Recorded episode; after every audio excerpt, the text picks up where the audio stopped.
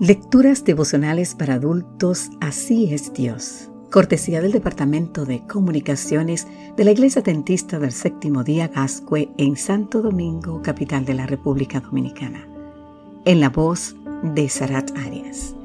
Hoy, primero de marzo, ya entrando al tercer mes del año 2024, Dios escoge a sus hijos en Cristo.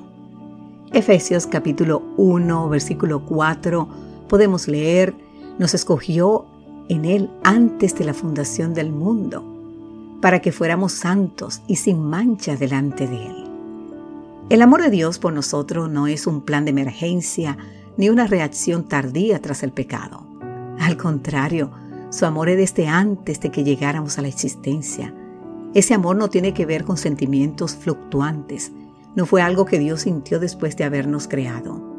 Nosotros no hemos originado el amor de Dios, sino que ya existía desde antes de nuestro origen. Somos tan solo aquellos en quienes ese amor se ha manifestado.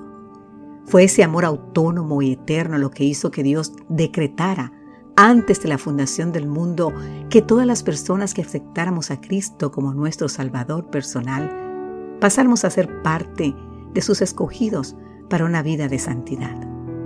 La Biblia no está diciendo aquí que Dios escoge a quienes de entre los seres humanos van a llegar a creer en Cristo, sino que a todos los que creen en Cristo, Él los escoge. Bíblicamente hablando, un escogido es toda persona que cree en Cristo. Al tomar la decisión de creer en el Hijo, el Padre nos da el privilegio de ser santos y vivir sin mancha. ¿Cómo ocurre esto? Te preguntarás de la misma manera que ocurre la escogencia, es decir, en Cristo.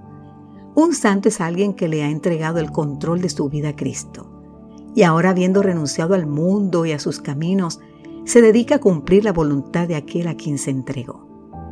Pase lo que pase en la vida de esa persona, debido a que vive en santidad, Dios se encargará de obrar en ella mediante su espíritu para darle la victoria pues ninguna condenación hay para los que están en Cristo Jesús, los que no andan conforme a la carne, sino conforme al Espíritu, como nos dice Romanos 8.1. La Biblia no dice que los santos, los escogidos, seamos personas perfectas, que no cometen errores ni pecan.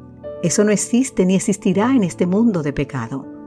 El énfasis que nos presenta este retrato de Dios es que nuestra parte consiste en asegurarnos de estar en Cristo de permanecer en Él. Gracias a eso somos escogidos, santos. Ahora es Cristo quien se encarga de presentarnos sin mancha delante de Dios. Querido amigo, querida amiga, como nos dice Primera de Juan, capítulo 3, versículo 1, mira cuál amor nos ha dado el Padre. ¿Sabes qué? Yo no necesito más, yo no sé tú. ¿Qué más necesitas si no es el amor del Padre?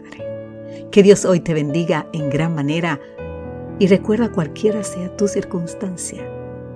Jesús te ama.